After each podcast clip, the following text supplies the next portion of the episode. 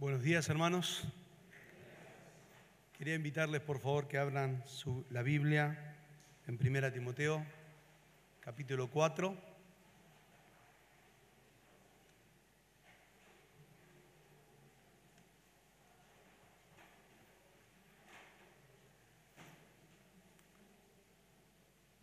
Primera Timoteo capítulo 4. Hoy vamos a estudiar del versículo 6 al versículo 10. Pero entrar en contexto vamos a leer a partir del versículo 1. Dice la palabra de Dios. Pero el Espíritu dice claramente que en los últimos tiempos algunos apostatarán de la fe, prestando atención a espíritus engañadores y a doctrinas de demonios, mediante la hipocresía de mentirosos que tienen cauterizada la conciencia prohibiendo casarse y mandando abstenerse de alimentos que Dios ha creado para que con acción de gracia participen de ellos los que creen y que han conocido la verdad. Porque todo lo creado por Dios es bueno y nada debe, nada debe rechazar si se recibe con acción de gracias. Porque es santificado mediante la palabra de Dios y la oración. Al señalar estas cosas a los hermanos, serás un buen ministro de Cristo Jesús, nutrido con las palabras de la fe y de la buena doctrina que has seguido. Pero nada tengas que ver con las fábulas profanas de propias y de viejas. Más bien, disciplínate a ti mismo para la piedad. Porque el ejercicio físico aprovecha poco, pero la piedad es provechosa para todo pues tiene promesa para la vida presente y también para la futura. Palabra fiel es esta y digna de ser aceptada por todos, porque por esto trabajamos y nos esforzamos, porque hemos puesto nuestra esperanza en el Dios vivo, que es el Salvador de todos los hombres, especialmente de los creyentes. Esto manda y enseña. Oramos una vez más, hermanos.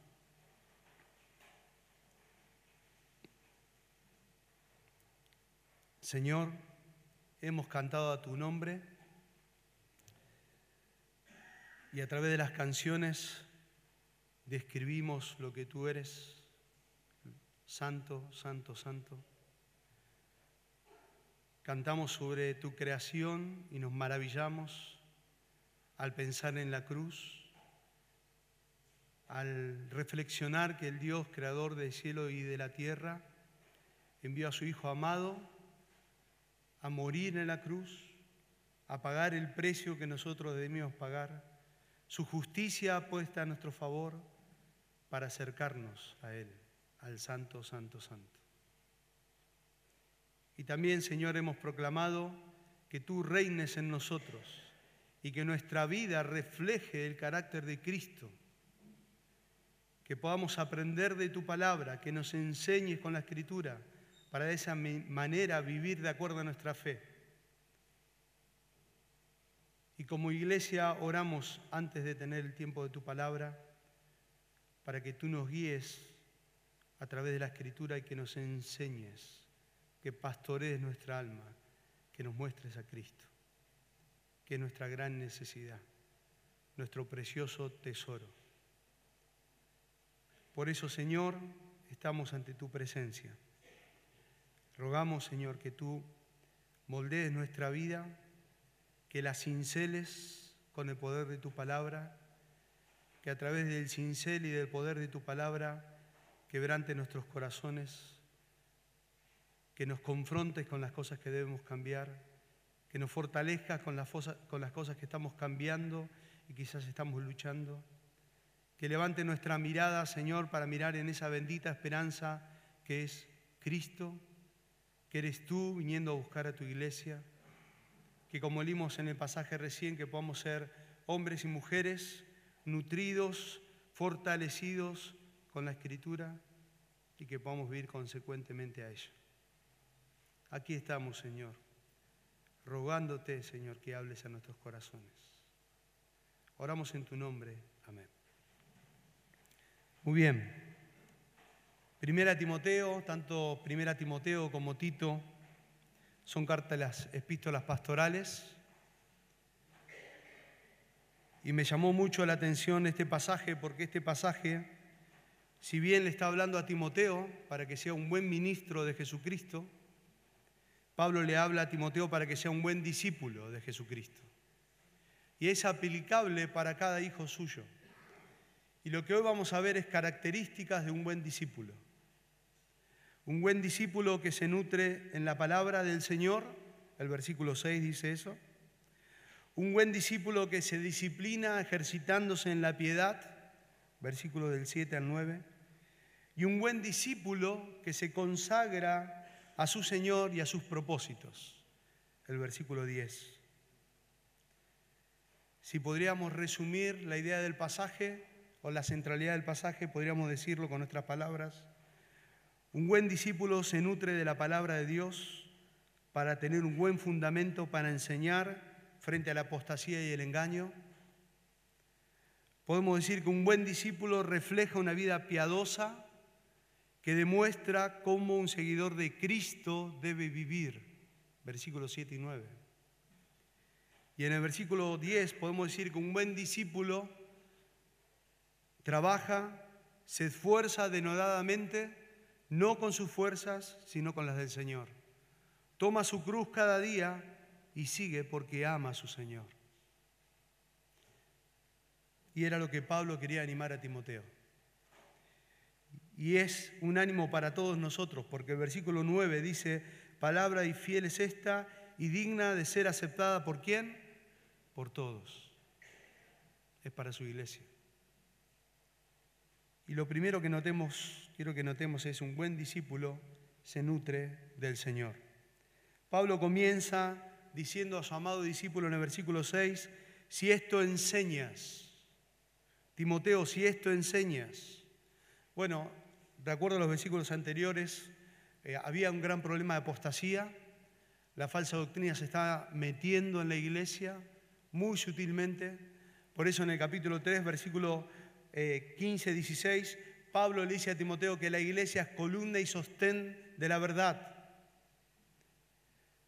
Y Pablo empieza introduciendo, antes de decirle que sea un buen discípulo, bueno, que había espíritus engañadores, que había personas hipócritas que se habían metido en la iglesia, que había eh, gente que estaba inculcando o enseñando fábulas en la iglesia y a través de ello estaba arrastrando incluso a hermanos que estaban sólidos en su fe.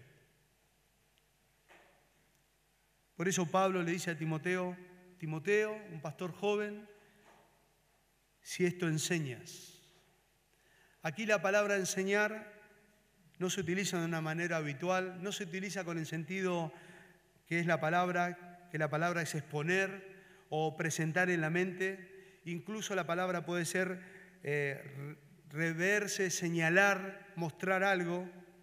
Aquí la palabra enseñar, Pablo le dice a Timoteo, si esto enseñas, la idea de la palabra es poner un fundamento, poner algo de abajo, algo sólido abajo. Timoteo debía poner un fundamento sólido firme, inamovible frente a la apostasía que, que estaba siendo o que estaba atacando la iglesia del Señor.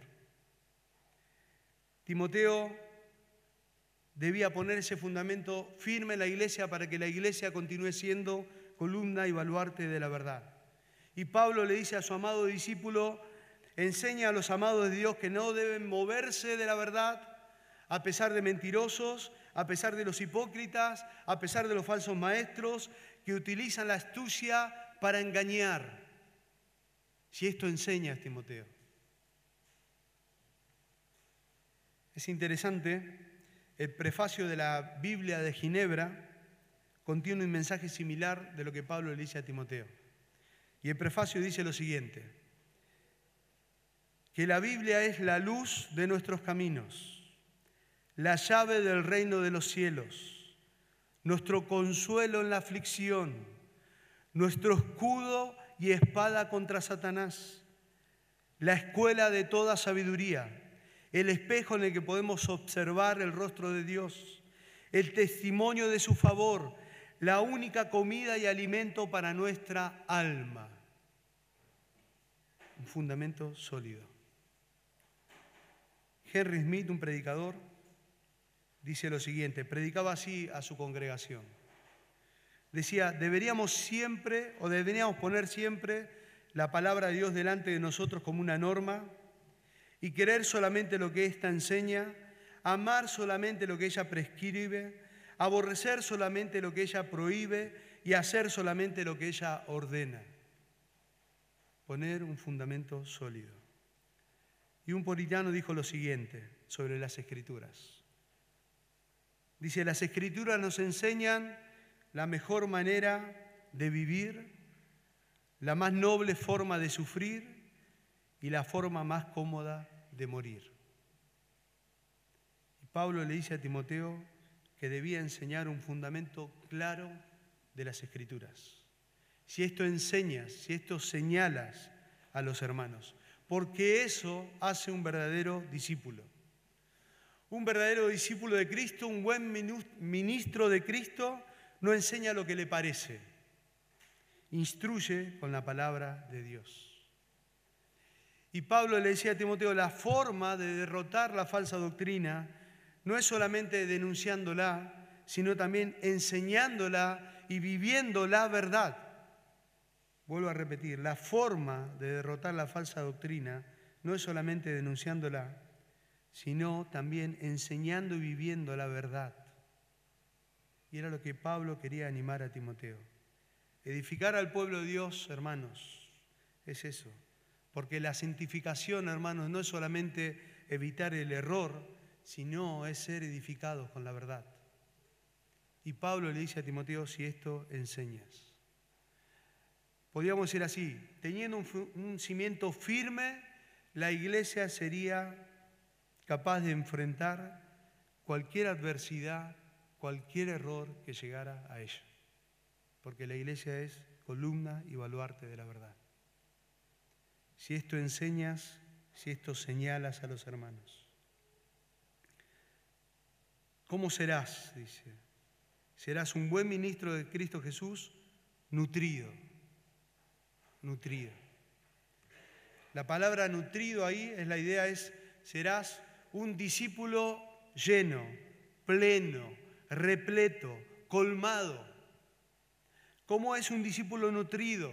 Es una persona entrenada, es alguien que lee la palabra de Dios, es alguien que estudia la palabra de Dios, que medita la palabra de Dios y que domina el contenido de la palabra de Dios cada día. Y Pablo decía a Timoteo, Timoteo, señala esto a los hermanos, y si querés ser un buen ministro de Jesucristo, si querés ser un buen discípulo de Jesucristo, debes estar nutrido con la palabra. Y es el consejo que Pablo constantemente le daba a su amado discípulo, al joven pastor Timoteo. Por eso dice en 2 Timoteo 2.15, procura con diligencia presentarte a Dios aprobado como obrero que no tiene de qué avergonzarse, que maneja con precisión la palabra de verdad. Otra versión del mismo versículo dice lo siguiente, esfuérzate para poder presentar delante de Dios y recibir su aprobación. Sé un buen obrero, alguien que no tiene de qué avergonzarse y que explica correctamente la palabra de verdad. Una persona nutrida, llena, repleta de la palabra. Y eso animaba a Pablo a su amado discípulo Timoteo. Cuando habla de la palabra de fe, es el reflejo del conjunto de las verdades cristianas. Por eso Pablo le dice a Timoteo, Toda la escritura es inspirada por Dios y es útil para enseñarnos lo que es verdad y para hacernos ver lo que está mal en nuestra vida. Nos corrige cuando estamos equivocados, nos enseña a hacer lo correcto. Dios la usa para preparar y capacitar a su pueblo para que hagan toda buena obra, nutrido de la palabra. Un buen discípulo del Señor se nutre de la palabra. John MacArthur dice lo siguiente, el asunto no es cuán buen comunicador es un hombre o cuán bien conoce la cultura y los asuntos contemporáneos, ni siquiera cuán bien conoce los problemas particulares del rebaño. El asunto es cuán bien conoce la palabra de Dios, ya que la revelación de Dios evalúa perfectamente todas las cosas en todo tiempo y toda la vida y las orienta hacia la voluntad divina. Hermanos, un buen discípulo, un buen ministro es aquel que a través del conocimiento de la palabra de Dios cumple con su llamamiento de ministrar a las ovejas, de guiar a las ovejas para el crecimiento espiritual, para ser a la semejanza a Cristo. Y eso es lo que dice 1 Pedro 2.2.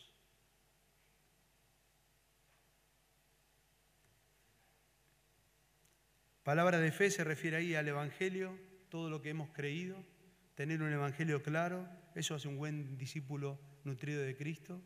Y cuando habla de la buena doctrina, es la enseñanza firme, arraigada, el fruto de una correcta interpretación de las Escrituras. Un buen discípulo debe tener conocimiento de la verdad bíblica, tanto en profundidad como en amplitud. Debe crecer cada día en eso, hermanos. Y algo que me impactó de este pasaje fue el versículo 6, obviamente, cuando dice, al final del versículo 6, lo que tienen la versión Reina Valera, dice, si esto enseña a los hermanos, serás un buen ministro de Jesucristo, nutridos con la palabra de fe y de la buena doctrina, ¿y qué dice al final? Que ha seguido, que ha seguido.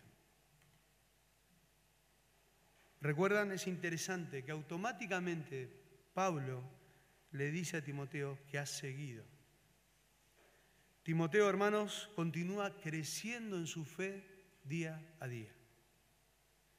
¿Recuerdan? Timoteo fue instruido por su abuela Eloida y su madre Eunice. Ellas habían influenciado de una manera tremenda en la vida de Timoteo. Por eso 2 Timoteo 3:15 dice, desde que la niñez ha sabido las sagradas escrituras. Y Timoteo todavía seguía creciendo, seguía firme en su crecimiento. Por eso Pablo le decía que él había invertido tiempo también en él, en enseñarle las escrituras. Y 2 Timoteo 1.13 dice, aférrate al modelo de la sana enseñanza que aprendiste de mí.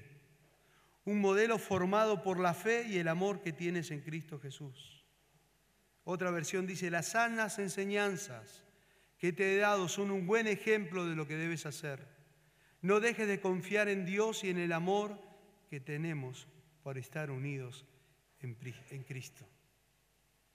Pablo, hermanos, lo exhortó a seguir, a continuar la verdad de la palabra de Dios que había seguido toda su vida.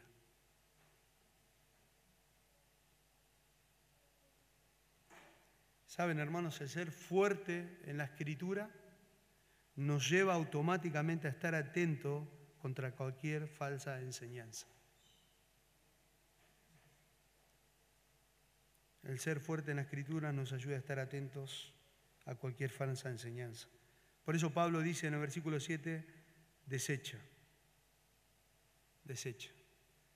La idea de desechar es rechazar, separar, no prestar atención, no asociarse. Timoteo, si vos sos un buen ministro, nutrido de la palabra de Dios, sos un buen discípulo de Cristo y los hermanos también son buenos discípulos, se están nutriendo cada día, están creciendo en su fe, están conociendo más al Señor de la Biblia, van a estar atentos a cualquier cosa que se quiera involucrar en la iglesia que no sea bíblica. Por eso dice rechazar, separar, no prestar atención. Y constantemente Pablo llama a Timoteo a eso. En 2 Timoteo 2.23 dice, pero desecha las cuestiones necias e insensatas, sabiendo que engendan contiendas.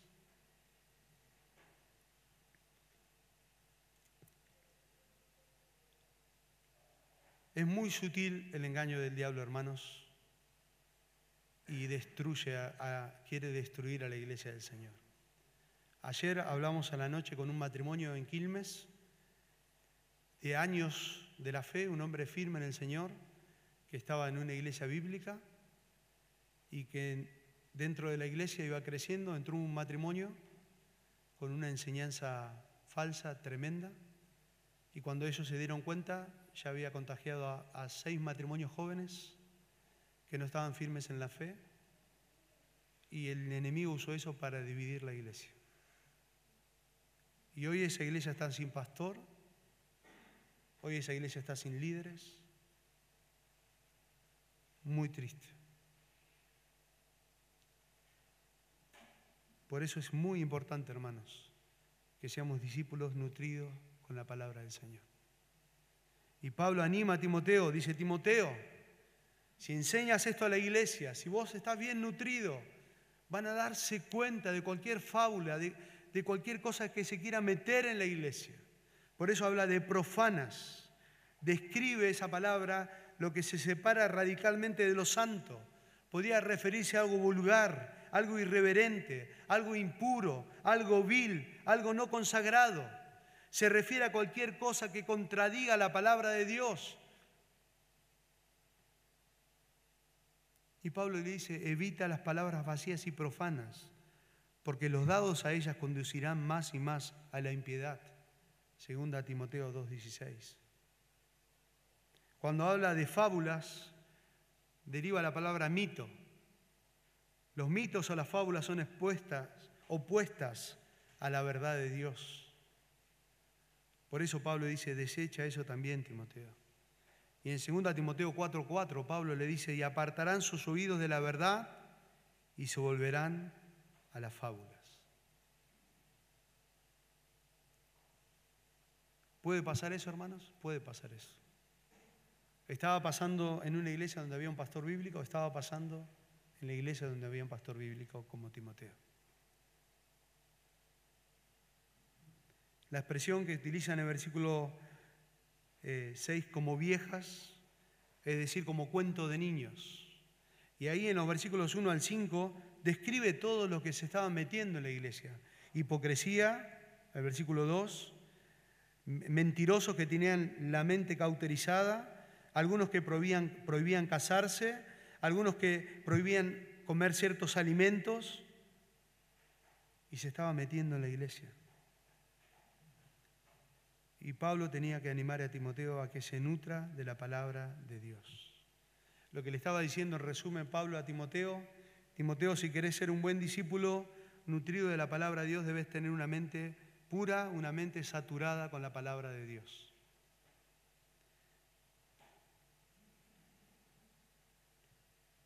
Y la pregunta que nos podríamos hacer como para aplicar este pasaje es, ¿cómo estamos, hermanos, con nuestro crecimiento espiritual? No importa los años de creyente que uno tenga, tenga un año, dos años, diez años, quince años, veinte años. ¿Cómo estamos creciendo? ¿Estamos creciendo en el fundamento sólido de la Escritura? ¿Estamos firmes en ella? ¿Estamos tomando todos los nutrientes que nos da la palabra de Dios? En nuestra vida diaria, las cosas diarias que hacemos, las cosas cotidianas, las decisiones que tomamos están fundamentadas en la palabra. Las conversaciones que tenemos, hermanos, edifican, animan, brota la Biblia de nuestros labios, están fundamentadas, basadas en la palabra de Dios.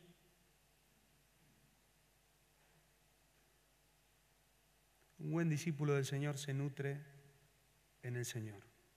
Pero también vemos que un buen discípulo se ejercita para la piedad se ejercita para la piedad. Hermanos, no existe un ministerio eficaz sin una piedad, sin una vida de piedad personal. La piedad, lamentablemente, es una palabra en desuso en muchos lugares. El ministerio que hacemos, cada uno de nosotros, en cualquier lugar, en cualquier eh, ministerio que te ponga el Señor en la iglesia, cualquier, lugar que ocupes en la iglesia, debería ser consecuencia de una vida que desborda de piedad. un escritor dijo lo siguiente, solo se puede lograr fines espirituales con hombres espirituales que empleen métodos espirituales. Una vida piadosa. Por eso le dice, ejercítate. La idea de ejercitar es entrenar o practicar. La palabra en sí habla de un entrenamiento riguroso. Habla de algo extenuante. Habla de mucho sacrificio, por ejemplo, del que experimenta un deportista. La idea de la palabra es tener olor a gimnasio. Ejercítate, Timoteo. Ejercítate, Timoteo. Pablo toma la analogía de un deportista para enseñarle a los hermanos un principio. Cada ciudad griega en ese entonces tenía un gimnasio y los muchachos, los jóvenes, entre 16 y 18 años, dedicaban muchísimo, muchísimo tiempo, dedicaban horas y horas y horas al entrenamiento físico. Se desvivían preparándose. Para ellos esto era algo muy esencial, porque para la sociedad en ese entonces había mucha gloria para aquellos que ganaban algún evento deportivo y se preparaban de una manera extenuante. Pablo toma esta analogía para decirle a su amado hijo Timoteo, ejercítate para la piedad. El tiempo presente que marca ahí el verbo indica algo que Timoteo debía buscar constantemente en su vida, constantemente. La palabra piedad en el Nuevo Testamento hay 16 veces se nombra, nueve de ellas están en Primera Timoteo, hermanos. Nueve de esas. Es algo importantísimo para Pablo marcar esto a Timoteo. Esta palabra expresa la realidad de una reverencia, esta palabra expresa la, la genuina virtud espiritual. La piedad, hermanos, es el alma, podríamos decir así, el corazón del carácter cristiano. Es el propósito de la vida cristiana. Eso es la piedad. Segunda Pedro 3:11 dice, pues que todas estas cosas han de ser desechas. ¿Cómo no debéis vosotros andar en santa y piadosa manera de vivir? La piedad es la actitud justa hacia Dios. La piedad, hermano, es, es la actitud de temor, de reverencia, de adoración y de obediencia a un Dios santo, santo, santo.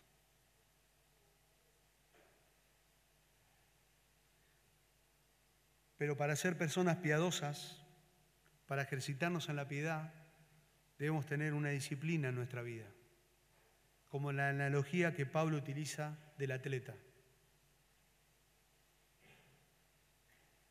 Hay un escritor que se llama Donald Windy, él hizo un libro que se llama Las disciplinas espirituales. Y él para hablar de la vida piadosa toma tres analogías, o él considera que hay tres agentes, uno de tantos para, para poder tener una vida piadosa. Y para cada día adaptarnos y ser a la imagen de Cristo. Dios dice que utiliza a las personas para transformarnos. Por eso Proverbios 27, 17 dice, hierro con hierro se aguza y así el hombre aguza el rostro de su amigo. Y muchas veces, hermanos, Dios utiliza a nuestros amigos para enfocarnos más cada día a ser como Cristo. Pero también Dios utiliza a nuestros enemigos para santificarnos, para pulir nuestro carácter, para sacar la aspereza que hay en nuestro carácter. Quizás Dios nos pone frente al trato de gente hostil con nosotros y nosotros debemos reflejar una vida de piedad. Y eso nos puede pasar en nuestros trabajos, nos puede pasar incluso en un hogar no creyente. Dios utiliza a las personas para santificarnos, pero también Dios utiliza las circunstancias en nuestras vidas. Romanos 8:28 dice, ahora bien, sabemos que Dios dispone todas las cosas para el bien de quienes los aman, los que han sido llamados de acuerdo con sus propósitos. Y eso también es algo importante. La circunstancia de nuestra vida nos tiene que llevar a ser más piadosos. Saben, hermanos, en la mano soberana de Dios, en su providencia divina, sabiendo que nada se escapa de su mano, absolutamente nada, el soberano utiliza muchas veces las presiones económicas, el soberano utiliza muchas veces las condiciones físicas de uno y también muchas veces nos estimula el soberano a través de la circunstancia a amar más la santidad. Hace poco tuve que hablar con un hermano que está pasando muchas pruebas y una de las cosas que me contaba, él hizo mucho esfuerzo para poner en condiciones su camión, él es camionero, y yendo en la ruta, se equivocó de ruta y se metió en un lugar donde no tenía que meterse y estaba la policía y le cobraron una multa de 60 mil pesos. Y, y viene ese hermano de golpe tras golpe, golpe tras golpe, de cosas muy difíciles. Y llorando me decía, bueno, no entiendo, no entiendo por qué me pasa. Y bueno, juntos terminamos orando y concluyendo que Dios usa circunstancias para santificarnos y para hacernos más piadosos. A los que aman a Dios, todas las cosas le ayudan a bien. Podríamos decir así que Dios utiliza agentes externos como las personas, como las circunstancias para cada día hacernos más piadosos, pero también Dios utiliza las disciplinas espirituales. Trabaja en nuestro interior día a día para ser personas piadosas. Las disciplinas espirituales que digo tienen que ver con nuestra intimidad con el Señor, hermanos. Con eso tiene que ver. Debemos disciplinarnos cada día nosotros, morir a nosotros mismos para crecer en santidad. Pablo decía en Colosenses 1, 28 y 29, a este Cristo proclamamos, aconsejando y enseñando con toda sabiduría a todos los seres humanos, para presentaros a todos perfectos en Él. Con este fin trabajo y lucho fortalecido por el poder de Cristo que obra en mí. Pablo trabajaba, se esforzaba día a día arduamente, no con sus fuerzas, sino con las fuerzas que venían del Señor. La realidad de que Pablo tuviera un deseo y un poder para ministrar, a pesar de las cosas que le sucedían, eran completamente por gracia. Pero Pablo se disciplinaba día a día para conocer más al Dios de la palabra. Si podríamos hacer un ejemplo de este punto, por ejemplo, el hambre profunda e insaciable de la Biblia es un don de Dios, pero nosotros tenemos que dar vuelta a las páginas y leer la palabra. Dios no nos arrastra a nuestro cuerpo pasivo y nos sienta para que nosotros leamos, ni nos pone frente a un escritorio, ni nos hace mover los ojos para que prestemos atención, sin que hagamos un esfuerzo de nuestra parte. Por eso hablamos de disciplina. Entonces cuando hablamos de disciplina espiritual son maneras de ponernos en el camino de la gracia y tomar todos los medios de gracia que el Señor nos da y que nos dejó para buscarlo a Él.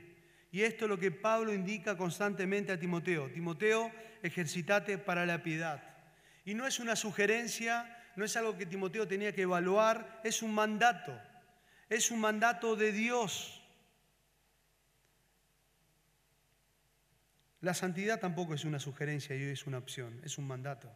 Por eso Pedro decía, sino como aquel que nos llamó es santo, sed también vosotros santos en toda vuestra manera de vivir, porque escrito está, sed santos, porque yo soy santo. Jesús lo aclaró en Lucas 9:23. Si alguno quiere ser mi discípulo, ¿qué debe hacer? Olvide de mismo, cargue con su cruz cada día y síganme.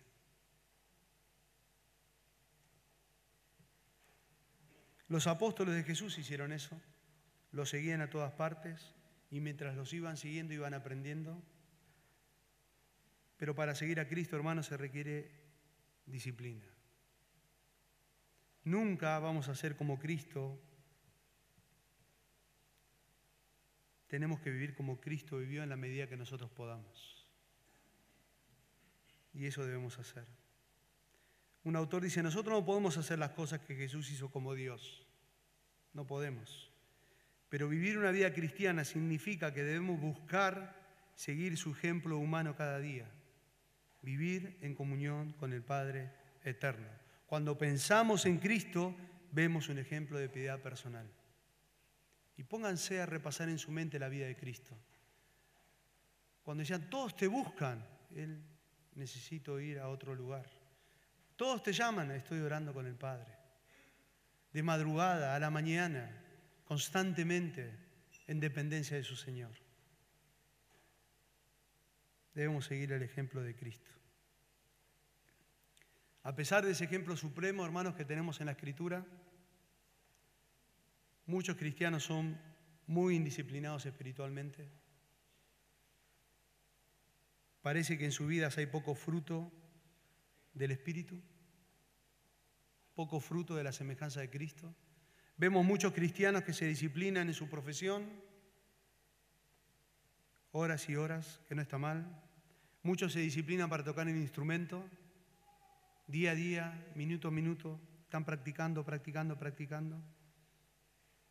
Muchos quizás se entrenan de una manera muy buena para tener un buen físico y para hacer un buen deporte. Pero lamentablemente hay pocos que se disciplinan para la piedad.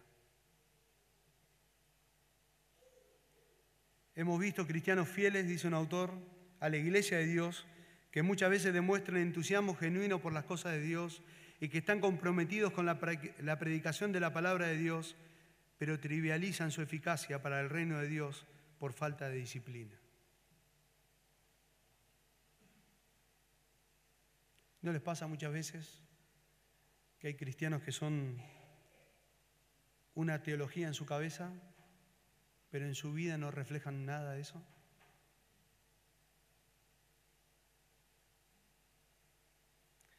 La verdadera piedad, hermano, no requiere simplemente diez mil horas, sino la perseverancia de toda una vida. Timoteo le decía, ¿querés ser un buen discípulo de Cristo? Ejercítate en la piedad. Todos los cristianos, hermanos, todos nosotros, no solamente el pastor Timoteo al cual Pablo escribía, todos los hijos de Dios, estamos invitados a disfrutar de Dios, a disfrutar de las cosas de Dios a través de las disciplinas espirituales.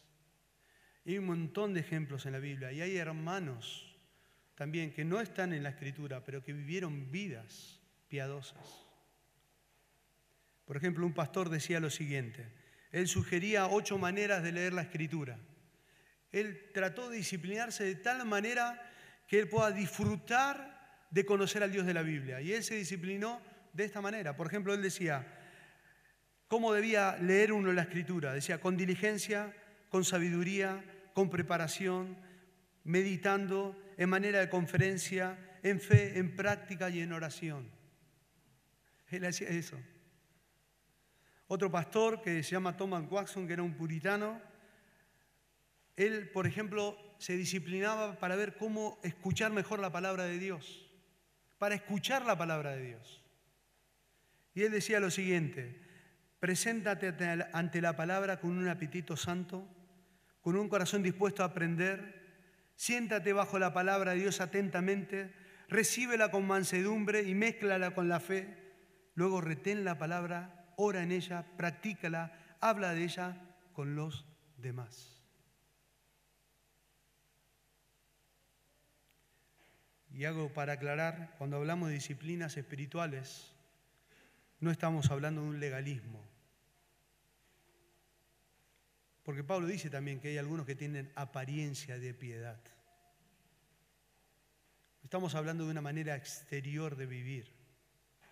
Estamos hablando que tu vida piadosa con el Señor y el fruto de tu vida va a mostrar a tu Señor. Todo lo que vos cultives interiormente, si conozcas al Dios de la Biblia, el fruto va a ser una vida piadosa.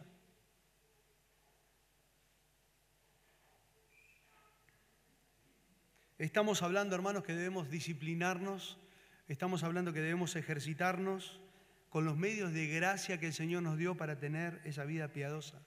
Y eso significa algo que nosotros lo conocemos, como la lectura de la Escritura, la meditación en ella, la oración, la adoración por Él.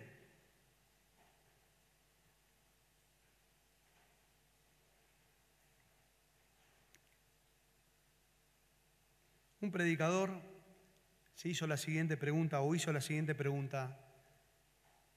Dice, ¿con qué frecuencia debemos leer la palabra? Le contestaron, no cabe duda que solo tenemos que ser realistas y sinceros con nosotros mismos para saber cuánto necesitamos recurrir a la Biblia. Entonces le contestan, ¿con qué frecuencia tenemos problemas, tentaciones y presiones? Y este hombre que preguntó dijo, todos los días le volvieron a preguntar, además, ¿cada cuánto necesitamos enseñanza, guía y más ánimo? Todos los días. Entonces, si reunimos todas estas cosas necesarias, palpables, en un solo tema mayor, dice, ¿cada cuánto necesitamos ver el rostro de Dios, escuchar su voz, sentirlo con su poder? La respuesta a todas estas preguntas es lo mismo, todos los días. Entonces Moody le dice lo siguiente, el hombre no puede tomar una provisión de gracia para el futuro, así como no puede comer lo suficiente para los próximos seis meses, así como no puede guardar aire suficiente en los pulmones una sola vez para vivir durante una semana. Día a día debemos recurrir a la inagotable reverencia de la gracia, según nuestra necesidad. Y la pregunta que deberíamos hacernos para aplicar este pasaje es, ¿cómo está nuestra vida de piedad? ¿Cómo está nuestra vida piadosa, hermanos?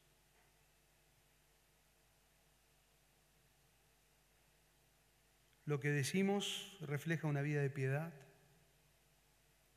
Lo que miramos refleja una vida piadosa. Lo que escuchamos lo que aconsejamos, cómo respondemos, qué refleja nuestra vida. ¿Refleja piedad? Podemos preguntarnos si estamos creciendo cada día en agarrarlo, en obtener o en asirnos de los medios de gracia que el Señor nos dio. ¿Cómo está nuestra vida de oración? ¿Cómo está nuestro tiempo de lectura de la palabra? ¿Cómo está nuestro tiempo de meditar en la palabra?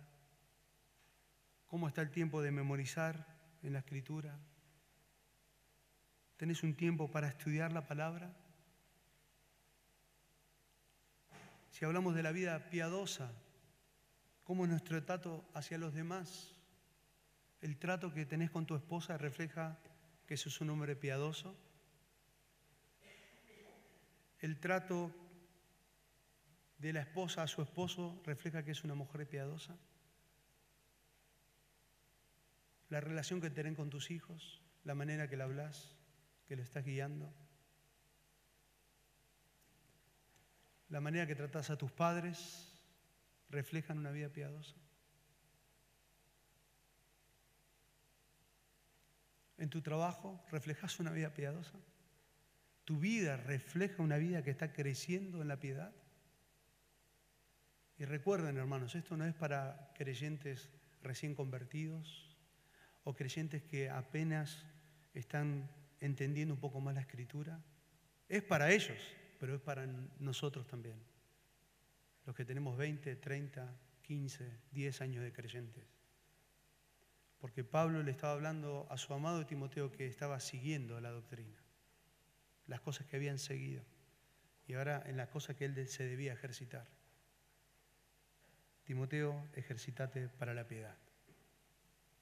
Y por último, hermanos, un buen discípulo del Señor se consagra a su Señor y a sus propósitos.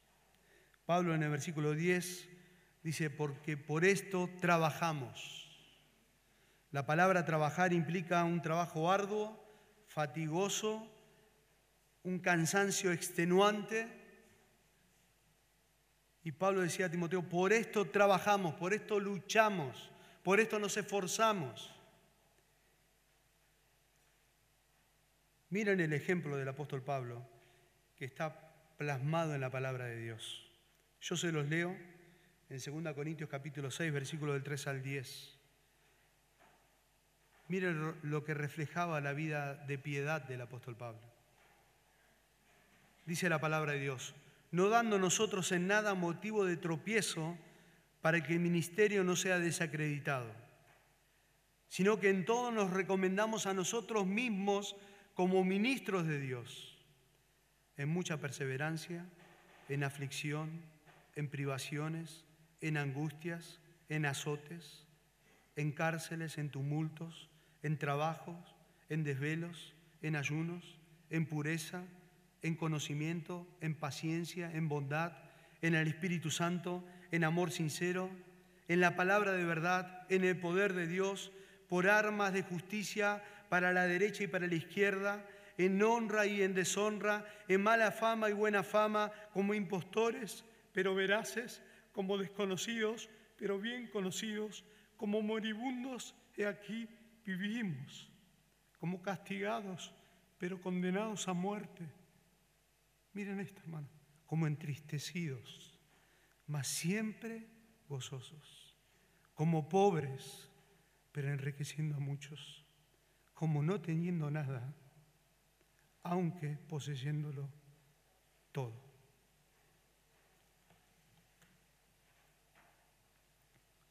Un buen discípulo se consagra al Señor y a sus propósitos. Un escritor dijo lo siguiente, si no estás dispuesto a pagar el precio de la fatiga por tu liderazgo, siempre serás un mediocre. El verdadero liderazgo siempre exige una carga pesada sobre todo hombre y cuanto más eficiente es el liderazgo, tanto más es el precio a pagar. Segunda Timoteo 3:12, el apóstol Pablo le dice a su amado hijo Timoteo, Asimismo serán perseguidos todos los que quieran llevar una vida piadosa en Cristo Jesús. ¿De dónde sacaba la fuerza el apóstol Pablo para vivir de esa manera? Para nutrirse en la palabra, para ser un hombre piadoso. Miren, él decía, el versículo 10, trabajamos y nos esforzamos porque nuestra esperanza, ¿dónde estaba? ¿O dónde está? En el Dios vivo. En el Dios vivo. Ellos esperaban, ellos aguardaban el Dios vivo. Pablo trabajaba constantemente teniendo en cuenta en su vida y animaba a Timoteo a mirar la eternidad, porque está sirviendo a un Dios vivo. Por eso Romanos 8, 24 dice, porque en esperanza hemos sido salvados, pero la esperanza que se ve no es esperanza, pues. ¿Por qué de esperar lo que uno ve? Pablo vive, hermanos, y ministra en esa bendita esperanza. Sus preocupaciones no se relacionaban con el mundo temporal ni con el cumplimiento terrenal de las cosas, sino sus preocupaciones se relacionaban con el reino eterno e invisible de Dios. Pablo se dedicó a servir al Dios vivo. Los discípulos verdaderos de Cristo no sirven a ídolos muertos. Los verdaderos discípulos de Cristo no sirven para tener recompensas terrenales sino su servicio es para aquel que eternamente está vivo, al Dios verdadero. ¿Recuerdan a la iglesia de Tesalónica, hermanos? En 1 Tesalonicenses capítulo 1. Pablo le dice lo siguiente, la característica de esos hermanos. Capítulo 1, versículo 9, dice, porque ellos mismos cuentan, está hablando de la iglesia de Tesalónica y otros hermanos que estaban contando el testimonio de la iglesia. Ellos mismos cuentan de nosotros la manera en que nos recibisteis ¿Y cómo os convertiste de los ídolos a Dios? ¿Para qué? Para servir al Dios vivo y verdadero y esperar de los cielos a su Hijo, al cual resucitó de los muertos, a Jesús, quien nos libra de la ira venidera. Y para cerrar, me pareció propicio cerrar con esta carta que es de un pastor africano que aparentemente la escribió la noche antes de morir a causa de su fe. Yo creo que ya la he leído acá, pero es buena recordarla una vez más. Este hombre, este pastor, este discípulo de Cristo, escribió lo siguiente. Soy parte de la comunidad de los que no se avergüenzan. Tengo poder del Espíritu Santo. Mi suerte ha sido determinada, he cruzado la línea, la decisión ha sido tomada. Soy uno de sus discípulos.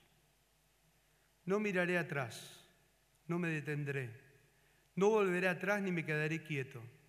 Mi pasado ha sido redimido, mi presente tiene sentido y mi futuro está seguro. Ya he terminado y no quiero saber nada de vivir a medias, de deambular por las veredas.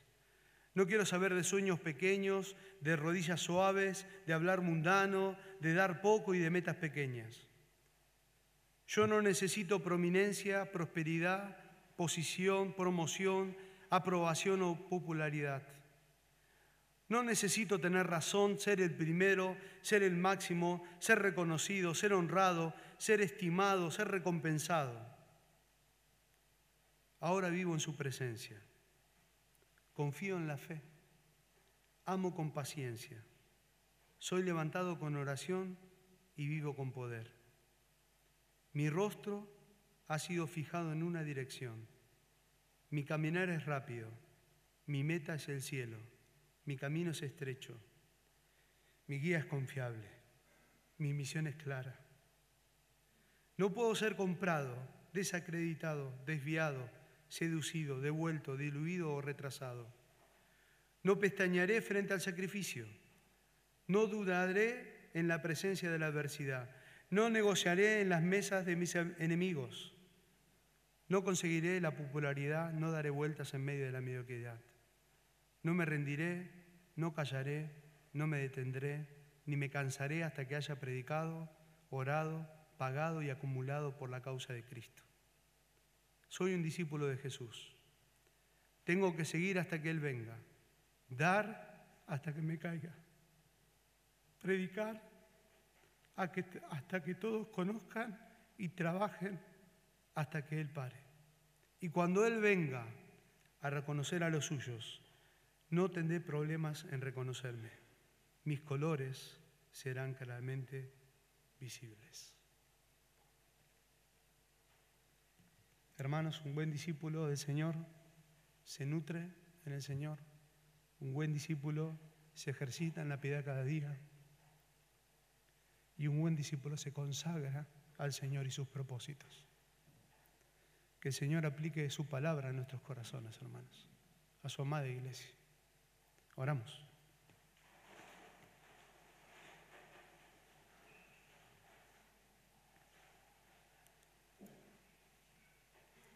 Padre amado,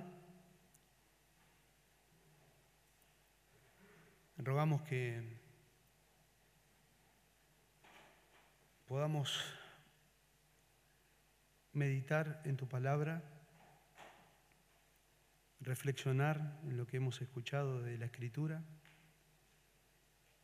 que tu palabra sea ese espejo que refleje nuestra vida y que a través de ese reflejo podamos examinarnos en lo íntimo de nuestro corazón